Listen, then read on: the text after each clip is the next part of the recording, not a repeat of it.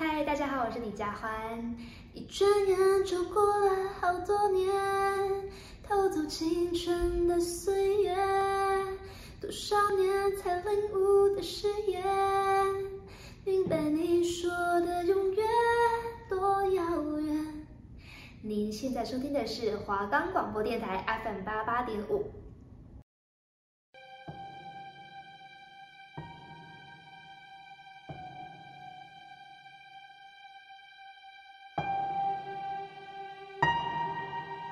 如果你也跟我们一样害怕鬼，但又喜欢看都市传说，那就绝对不可以错过我们的节目。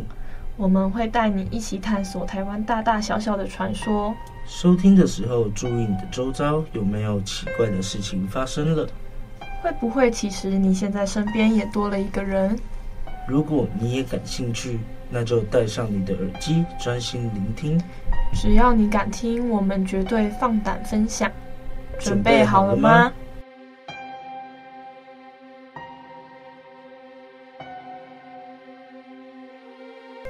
我们的节目可以在 First Story、Spotify、Apple Podcast、Google Podcast、Pocket Cast、SoundPlayer，还有 KKBox 等平台上收听。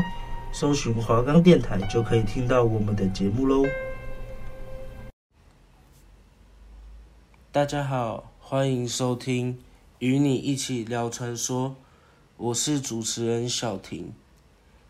那相信，呃，如果听上一集，也就是第七周的话呢，就是小薇应该也有跟大家说，就是我们因为疫情的关系，没有办法在录音间录，然后就是变成说我，呃，我们是分开录，一人一集。那今天就是由小婷我呢来。主持这这学期的最后一次的节目了啊，有点小难过啊。对，不过没有办法，因为疫情的关系。那呃，我记得在第六周的时候，我们有讲到说大家要注意安全嘛，不要乱跑。结果呢？结果我自己中标了，好不好？唉，算是蛮衰的啦。就是也也是在一个不知道感染源的状况下。然后中标了，对，所以我不知道我声音现在听起来怎么样，不过原则上对应该会不太一样。我现在就是确诊的状态，对对对，但是说真的也没有到特别的不舒服，就是嗯，可能就有点鼻音这样，然后像重感冒一样，就是肩颈可能会很酸痛啊，然后。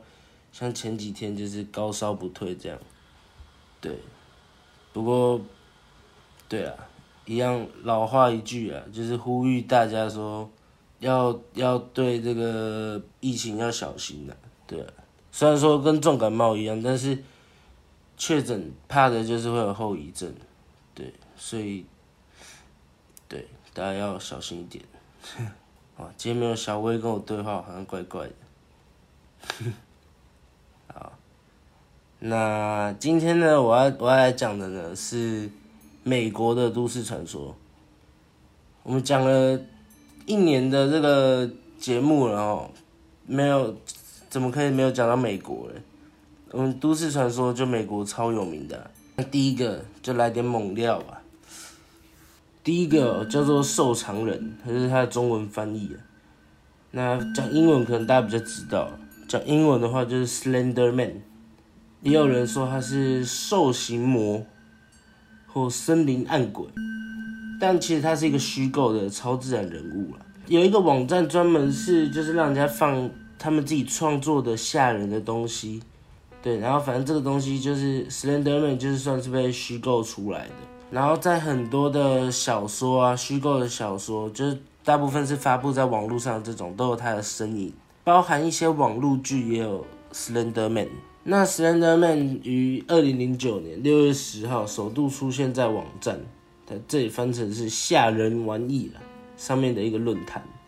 那当时这个网站呢正在举行一场 Photoshop 的竞赛，对，然后使用者就是上传他们创作的超自然图片，然后来参加这个竞赛。然后艾瑞克克努森上传了两张黑白的图片，然后两张图片中原本只有一群小孩。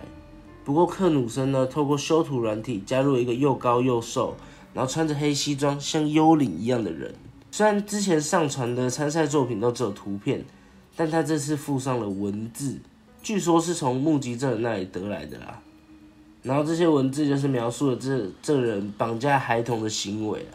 然后他的名字就是 Slender Man。那这个 Slender Man 在问世不久后呢，就开始广为人知啊。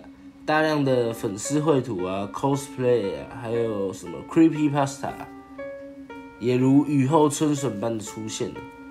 然后，Slender Man 也成为了许多作家呢笔下作品的题材。媒体学家兼民间传说学家安德鲁佩克认为，Slender Man 会大获成功，要归功于他让人家自由创作的这种特性啊。因为 Slender Man 的动机什么的都是模糊不清的。让人可以轻松的设定他的外貌啊，或者是他的行为这样，然后这种让人在模仿他人作品的同时，还可以加入自创元素的特点，就有助于这种协作的风气之成长。那佩特就表示说，就以上来看，Slender Man 的都市传说呢，就像萤火故事或者是其他都市传说一样，因为人们可以在过程中交流，然后展现自己的作品。而得到成功。那二零一二年呢，有一款以 Slender Man 为主角的游戏，叫做《瘦长鬼影八页纸》，然后发布了，推出当月呢，下载次数超过两百万份了，这数量非常的庞大，一个月而已。然后几款流行的 Slender Man 的游戏就随后推出，例如 Slender Man's Shadow。瘦长人之影，还有两款 iOS 的游戏，《致命无面男》，对，还有《致命无面男二》，哇，那这真的是流量密码，当时候了，只要有 Slender Man 就是很好赚钱，对不对？然后还有《瘦长鬼影八页纸》的续集降临，然后在二零一三年的时候发布。那由于 Slender Man 这个虚构的神秘角色呢，并没有一本官方的正典作为参考。那他的外貌呢、动机、习性还有能力一些属性是不固定的，就是我们不知道他可以做什么这样。那往往就是随着故事作者的描述而转变。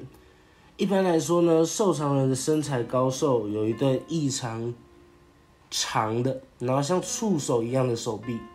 又或是干脆连手臂也没有，甚至只有触手，而且可以伸展到能够恐吓或者是捕获猎物的长度啦。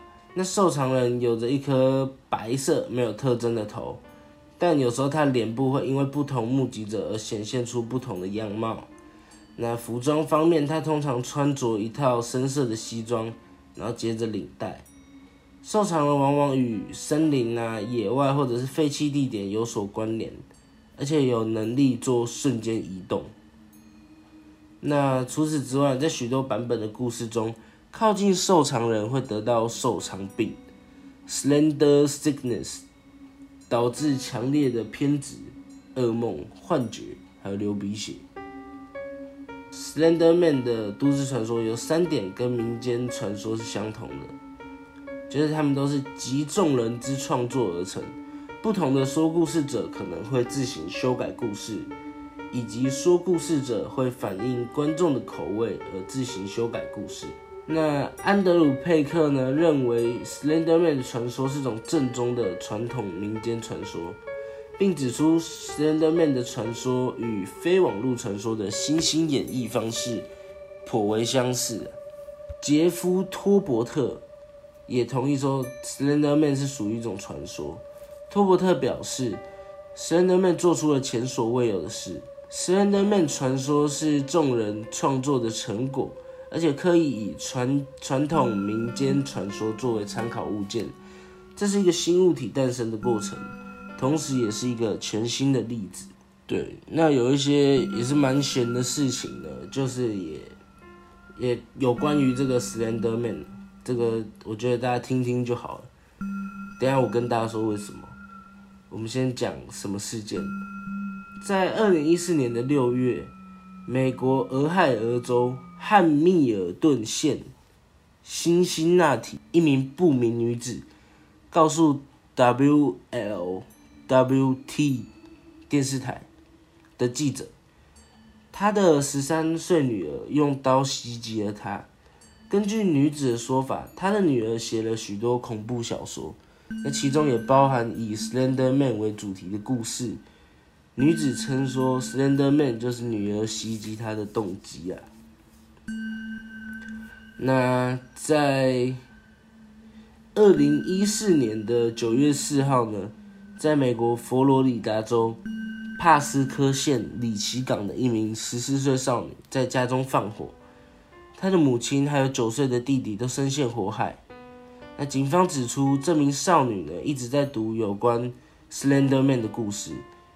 以及大久保健的日本漫画《Soul Eater》噬魂者，帕斯科帕斯科郡警长办公室的艾迪丹尼尔斯表示，这名少女曾经浏览过许多有关 Slender Man 的资讯还有故事，这起案件呢肯定跟这个有关。好，那我要跟大家说为什么？我觉得这个大家听听就好了。因为从打从一开始呢，Slender Man 这个这个传说，它就是一个虚构出来的，它并不是一个真实存在的。那我会觉得，既然它一开始就是被虚构出来的，那会不会把这件事情跟它牵扯在一起，有点太过牵强了呢？有没有可能只是单纯说，可能这些人有一点精神上面的问题的，就也不也应该不会到。真正在发生这些事情，应该怎么讲？真正发生这些事情跟 Slender Man 有关系吧？毕竟他一开始就是被虚构出来的。对，好，那我们接下来呢，来讲另外一个也是美国的都市传说，它叫做《微笑的男人》。对，这个故事呢是一个网友在一个社交平台讲述的亲身经历。那经过网民验证，这个网友他没有编造的动机，然后也没有写作的背景，意思就是说这件事情的真真实性很大，但不排除就是加油添醋的可能。那以下我就用第一人称来讲。那天晚上，大约在五年前，当时我住美国某个大城市的下城区，我是一个夜猫子，习惯要半夜三四点才睡觉。所以每当我室友在十二点时呼呼大睡后，我便会感觉到非常无聊。那为了消磨时间呢，我通常会在寂静无人的街道上独自漫步，让自己平日忙碌的思绪呢，就是沉淀一下这样。那这个习惯我一直维持了四年。那对于半夜独自走在大街上漫步呢，我从来不觉得有一丝丝的害怕。相反的，我还经常和我室友开玩笑说，我们的城镇治安非常的好。就连那些毒贩呐，也是好好先生来的。但就在那一晚的凌晨，我对我这个夜游习惯的信心，在短短的十分钟内就被一个神秘的男人粉碎的荡然无存，而且永不复在。我还记得当晚是星期三，时间大约是凌晨一点到两点。当时我在离家只有数条街的公园散步，那是一个非常宁静的夜晚。整个数百平方米的公园，除了我和自己长长的影子之外，没有其他任何的人影存在，甚至连流浪的小猫小狗也看不见。那公园附近马路也没有任何车辆经过，你几乎可以就是悠悠荡荡的在马路中央上跳舞这样。那我第一次察觉到那名陌生男子是当我开始掉头回家的时候，那时候我已经走到公园对出的大街，他就站在街尾那里。然后在白色的街灯下跳舞，他的舞姿非常的奇怪，你可以说他是类似华尔兹的舞步，但我宁愿说他像像个患上癫痫症的病人，病发时不受控的抽搐。他每跳完一段舞步，会使用一种滑稽的方式向前滑一步，我好一会才察觉到，原来他正在朝我站的地方慢慢的逼近。那当时候的我呢，也没有想太多。认为他只不过是一名寻常的醉汉，就径直继续向前走。当我和他的距离越来越近，我才发现，原来他看起来是异常的优雅。他的个子高挑，身形修长，穿着一套松垮破烂的八零年代西装。他跳得越来越近，近的我可以看见他更多畸形古怪的细节。纵使他手脚的舞姿变化万千，但他好像中风的病人一般，头颈就是扭成一个奇怪的角度，仰望着漆黑一片的天际。他那双四白眼呢，就是真的很大，大得像两颗桌球。那漆黑而且细小的眼珠猥琐的向我微微斜视，散发出疯狂的光芒，并且在他那张又尖又长的脸上呢，就绽发出一抹诡异的微笑。我不是傻子，我看见他的笑容还有眼睛呢，便立即匆匆的走到对面街。总之，离他越来越远，越远越好。那当我走到对面街时，我回头一看。我被吓到，立即停止了步伐，呆若木鸡的站在原地上。那个男人的位置呢，现在刚好和我平行。他面向着我，停止了那些诡异的舞蹈，但他手脚呢，仍然维持古怪的弓字形，头继续朝天，而他那张笑容也越来越大，越来越疯狂，两边嘴角几乎拉扯到了鼻子的高度。不安和恐惧呢，开始在我心里萌芽。我不敢贸然的飞奔跑走，害怕这样反而会激怒到他。我继续往前走，但视线一直落在他的身上。当我确定自己已经抛离了那个男人至少半条街的时候，我回头望向环顾前方的街道，焦虑的发现整条大街仍然是空空如也，而且距离我家的位置还有三条大街的距离。我再次回头望向对面街，找寻那个男人的踪影，发现他已经不在那了，消失得无影无踪。我那一刻呢，不禁松了一口气。但是当我再仔细一瞧，却发现他就站在我的身后。他站在离我不到十米的位置，躲藏在树荫下，仍然维持刚才的姿势，面向着我。我很确定我没有听到任何的跑步声。但他现在的位置和之前的至少缩小了二十米，而我回头时间最多只有十秒，代表说他跑起来的速度呢是非常的惊人的。我被他突然的逼近，有点吓得不知所措，然后就站在原地跟他四目相交这样，然后突然他一个箭步就朝我飞奔而来，然后他拱起双脚，蹑手蹑脚用脚尖走路。唯一不同的地方是他跑得非常非常的快。我想过拿出手提电话或拔拔腿就跑，但那时候强烈的恐惧已经吞噬了我，我被吓到动弹不得。然后我以为自己死定了，但当他跑到离我只有一米的距离，却猛然停了下来，然后仍然仰望着天空，仍然疯狂的微笑。我原本呢想朝他怒吼，但我实在太害怕了，然后。最后，嘴巴就是讲出来的话变成一阵含糊的呜咽，这样。那个陌生男子呢就没有回应我，但好像被我可怜的样子打动了。他开始转身走人，他跳回那些古怪的舞蹈，一拐一拐的离开。我不敢把视线从他身上移开啦，至少等到他远到我再也看不见他为止。对，这个就是微笑的男人的都市传说。其实还蛮可怕的，因为我有时候半夜也会喜欢自己在路上这样街上乱走。如果看到一些老人或者是什么的，我我也会觉得毛毛的这样，因为大半夜感觉老人应该在睡觉吧，对不对？但是还是有一些有一些人会一样半夜会在外面运动啊，走来走去之类的。对，好，那下一个来讲捅师。这个好像也是一个蛮有名的新闻，对，我前阵子看到的，这个还蛮新的哦。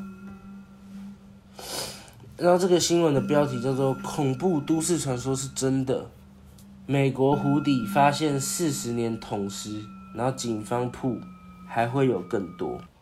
对，这是前阵子的新闻。美国流传着许多恐怖的都市传说，那其中一个就是杀人犯会将尸体放进桶子内，然后把它丢进湖里面。那类似的手法呢，也常常出现在电影的桥段。那美美国的拉斯维加斯警方呢，近日就通报一起案件，在米德湖干涸的湖底发现一个早已腐蚀的铁桶，里面呢就有发现说人体的遗骸。那让人家毛骨悚然的就是说，警方表示这只是其中一个。那综合外媒的报道，美国警方于当地时间二日表示，上周末一名旅人来到米德湖划船时，在干涸的湖底发现一个铁桶。打开后就发现疑似是人骨的东西，马上就通报了当地的警方。那负责这起案件的员警史宾塞表示：“我认为随着水位的下降，我们很有可能会找到更多的人类遗骸，这将是一件非常棘手的案件。”那史宾塞指出呢，根据内华达大学的验尸报告分析，若从死者身上的个人物品来看，推算死亡时间大约是四十多年前，也就是一九八零年左右。但对于死者身份以及桶子何时开始腐蚀，目前呢仍在调查当中。史宾赛表示，对于死因我们无可奉告。那其他相关问题呢还在调查中，一切以验尸官的报告为标准。据了解呢，在美国历史上，米德湖附近的拉斯维加斯一带一直都是龙蛇混杂之地啊。管理难度是非常高的，一般人认为黑手党会将敌人弃尸于这个湖中，而且这个国家公园管理局的人员呢，也搜查了米德湖海门威港附近的区域，发现了装有骨骼遗骸的桶子，然后这个就是桶尸的这个新闻的，对，是不是毛毛的？如果大家有对台湾某些地方有稍微了解的话，其实也是有有。感觉会有类似的事情发生，具体是哪个县市就不好说了。那我们下一个呢，就来讲小丑雕像的事件。美国有一个非常出名的都市传说，是有关小丑的。对于患有小丑恐惧症的来说呢，可以说是一个噩梦。我我个人就有一点，对，看到小丑会有点不太舒服。对，那有一个。有一个富人家的一个保姆呢，某天晚上就是男女主要主人呐、啊、要去参加宴会，然后家里就留下他跟小孩。那他哄小孩睡了之后呢，他就在客厅看电视。那过没多久，他就发现，在客厅一个角落的位置有一个真人大小的肮脏小丑雕像，一直看着他。由于说这个雕像呢，让他非常毛骨悚然，然后他也没有去查证，最后就回了房间。对对对。过了没多久，电话响起，然后男主人就打电话回来问保姆状况，然后保姆也简单的交代说孩子睡了，然后但他却说那个在客厅的小丑雕像很可怕，然后电话另一头的男主人沉默了好一阵子，说：“我希望带着孩子们离开，到附近的邻居家后立刻报警。”那这个保姆吓到不知道说什么嘛。然后马上叫醒孩子们，然后马上离开大宅。后来才知道说，原来之前小孩们曾经跟父母说，睡觉时都有小丑盯着他们。不过当时父母只是以为说他们做噩梦，现在保姆却证实说看到小丑，他们就相信说有奇怪的事发生了。我自己是也蛮害怕小丑的，对，我相信应该也有些听众跟我一样，因为那个脸画那么白，就是。怪怪的嘛，就是很恐怖。接下来呢，我来讲一点小故事。好，第一个，阿肯色州的狗男孩传说。狗男孩传说起源于美国阿肯色州的一个小镇，一个以其著名的地方可怕传说。有一个男孩呢，叫做杰拉尔德·弗洛伊德·贝蒂斯，这名字有点长哦，反正就是一个一个外国人。他经常从街上抓来流浪的小狗还有小猫，把它们关在屋子里面，然后狠狠地折磨它们，直到让这些动物呢全部都在痛苦当中死去。那由于大家都知道他这种怪癖，就给他起名叫做 The Dog Boy，就是狗男孩。随着弗洛伊德年纪越来越大，他残忍的行为呢也越来越肆无忌惮，直到有一天呢，他的父母也变成他手下的玩物。弗洛伊德把自己的父母囚禁在家中的阁楼里，经常让他们忍着饥饿啊，然后还打骂。还有人曾经亲眼目睹他的父亲被他一脚踹出阁楼的窗户。弗洛伊德还曾经将他的父亲挂在家中的横梁上，如果不是邻居及时发现，可能他的父亲呢就被他亲生儿子吊死了。